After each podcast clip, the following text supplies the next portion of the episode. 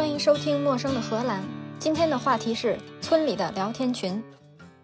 很多人好奇我住在村子里的生活是什么样的。今天突发奇想，把村子里的聊天群找出来了，给大家读一读我们村儿聊天都聊什么。这应该是最能反映村里生活的。先介绍一点背景知识：我们行政村总共有两万人，但是我住的这片地方是这个村子最外边人烟比较稀少的部分。在荷兰有一个比村子还小，但是比村子更重要的社会单位是墟。之前我们也说到过，墟田是什么？就是在地上用水坝围起来一圈低地。大家都知道，荷兰这个国家的名字就是低地的意思。大片的土地在海平面以下，自古以来荷兰人就要靠水利维持正常生活。首先在地上挖一排沟，这样旁边地里的水就可以渗到沟里。只要把沟里的水及时排出去，这一片地就会从沼泽里露出来，土地肥沃，又可以种地，又可以养牛。这些沟里的水就靠风车几百年来一直抽，从低地抽到更高的地方，再抽到更高更高的地方。而这种被水沟围起来的、抽干了水得到的田地，就叫圩田，大概是八百米乘八百米的样子。有的圩比河面要低十几米。要通过几架风车才能抽到周围的河里，可以想象，这些水利工程需要墟田里所有的住户共同努力，才能保证自己的房子和地不被水淹。于是，我们住在同一个圩田里的人家，自然而然就形成了一个小社区。我们圩大概有二十几户人，墟里有人组织了一个在社交软件上的聊天群，整个群有七十人。下面我就以聊天群里边的信息为基础。来讲讲我们虚的生活。去年十月，A 说：“秋天了，谁家有吃不完的水果吗？我家羊想加点辅食。”B 说：“我家有，要多少？”A 说：“有多少？”B 说：“几排子车吧，我装一车放你家门口，你来推。”A 说：“不用那么多，我过去拎两桶，小的烂的都行。”我们墟里大部分都是低地牧场放牛用的，但是每家又都有自己的花园，花园里多多少少都种些果树。说是花园，可能有几千平米，有的人不想放牧，几千平米的地就闲下来。可是荷兰这个地方雨水充足，夏天日照又长，如果不放牧的话，牧草就会疯长，每一周或者两周就要开拖拉机去剪草。所以有的乡亲为了省事儿，就养上几只羊，把羊当除草机用。可是到了秋天过后，牧草长得慢了，而动物又开始贴秋膘，准备过冬。乡亲就把别人家树上掉下来的卖好卖相不好的水果收出来喂牲口。如果不是果园没有专人打理的话，自然生长的果树总有大小年。行情好的时候，一棵树能结几千个梨；行情不好的时候，连一百个都结不上。要是赶上结几千个梨的时候，根本不知道要怎么办。每天早晨一起床，地上掉的全是梨。光收拾地上的梨都要花个一刻钟半小时，根本吃不完。想要送给周围的邻居，可是邻居家都有果树，你家丰收了，别人家肯定也丰收，所以大家不得已就把成车的水果倒在树丛里，让它自然腐烂。这个时候，如果有哪个乡亲说他家牲口想吃水果，有的是人家都非常积极的提供。我们来看下一条信息：去年十一月，S 说。谁看见我家猫了？灰黑条纹长毛猫，前天晚上出去一直没回来。麻烦大家把车库、马厩、猪圈、牛棚、阁楼里都看一下，看看是不是被锁在哪儿了。对了，鸡舍也看看。虽然在村子里经常看到猫到处跑，但是这些猫大部分不是野猫，都是家里的猫，平时放出去疯跑的。荷兰宠物猫大概有这么几种，绝大部分是欧洲短毛猫，各种颜色。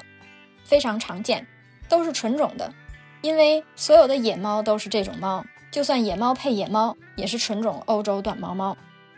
像那些名贵品种，大部分是从猫舍里配出来的，什么布偶猫啦，蓝色的英国短毛猫啦，还有极少数是进口的，比如北欧丛林猫、缅因猫、埃及猫、越南猫。得到猫的途径大概有四种，一种是到猫舍去买，价格几百欧到几千欧不等。一种是在网上买，价格便宜一点，但是质量没什么保证。一种就是朋友家生了猫，你去拿一只，这样虽然免费，但是所有除虫疫苗都要自己去宠物店再打。还有一种是到宠物庇护所领养，那里的猫不是路上捡的，就是被人送到庇护所遗弃的，再不然就是主人去世了，或者因为种种原因不能再养猫的家庭送过去的，比如家里生了孩子，孩子有免疫功能障碍啦。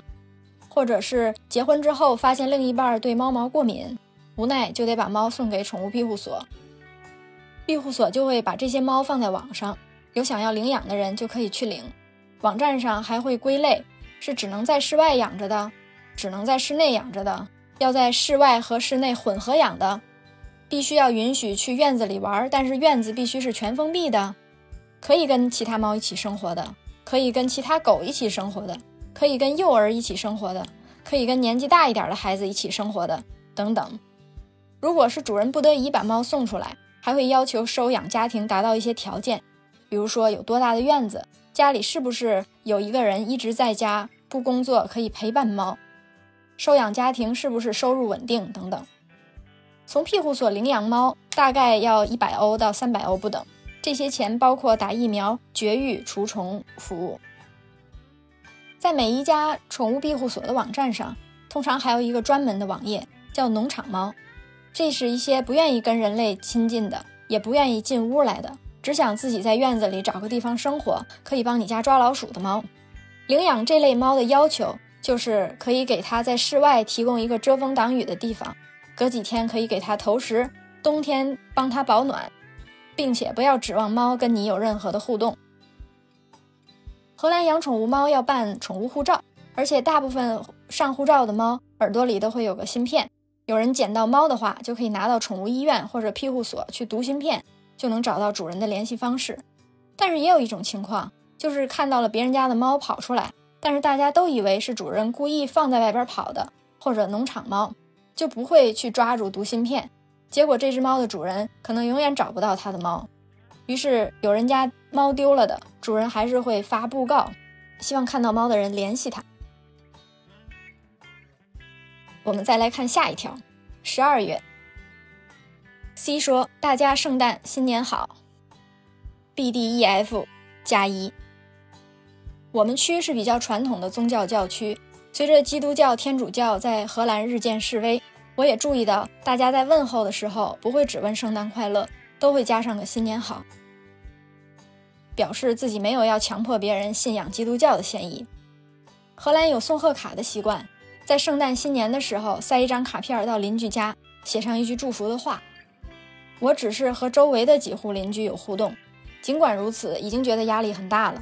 要知道，我们村儿是专干花卉园艺的，邻居在圣诞节随便找个玻璃瓶。院子里摘个什么冬青，配个柏树枝，再搭个什么草，用麻绳缠一缠，都是工艺品级的呈现。在圣诞节前夜，就会把自己做的这些东西，每个邻居家门口放一个。我自然也得回礼，不得已在 YouTube 上又学习又练习，才扎出来几个像样的圣诞花环，挂到邻居家的门上。再看下一条，一月，A 说。老李，你家风车这个礼拜怎么停了？赶紧开起来，我家猪圈都淹了。L 说，这几天没太阳，太阳能没用，能等一个月吗？A 说，不能，水都淹到屋里了。L 说，那我开柴油水泵啊，估计还得再等五天水才能退。这就说回了一个须田的主要功能，就是大家共同保证田里的地是干的。这时候你也能看得出来哪个邻居人品稍差。这一次就是有人看到自己家的地没事儿，就没及时抽水，结果把别人家淹了。大家的房子不是在同一个时代修的，前后可能差一两百年，所以有的地平高，有的地平低。地平高的人家还是干着的时候，地平低的人家已经淹了。这时候你就好奇，外面的地都淹了，那牛去哪儿了呢？牛整个冬天都是在牛棚里的，牛棚里臭到开一个门缝就能把你熏晕过去。每年四月一号是新年的第一个放牛日，早晨起来，到处都可以看到兴奋无比的牛在还没长好草的地上狂奔。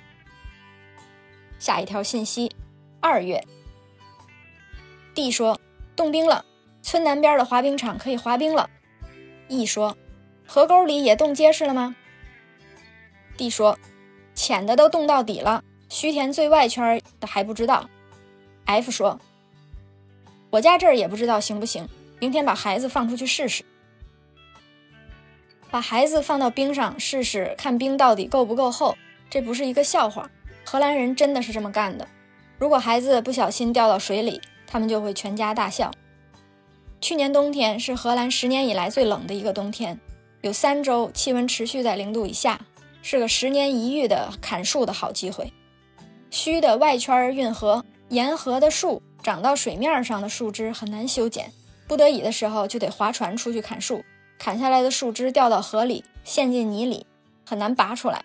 如果拔不出来，过年就会发芽，在河中间长出树，阻碍水稻。所以，如果真的有一年天气够冷，水面冻冰，大家一定会抓住这个好机会滑冰去砍树，而且还可以用冰车把砍下来的树枝轻易推走。刚开始冻冰的时候，大家都很冷静，还在观望是不是冻得能更厚。直到天气预报说从下周一开始气温回到零度以上。虽然周五大家都在群里说周末滑冰的事儿，然而周六冰场一片寂静。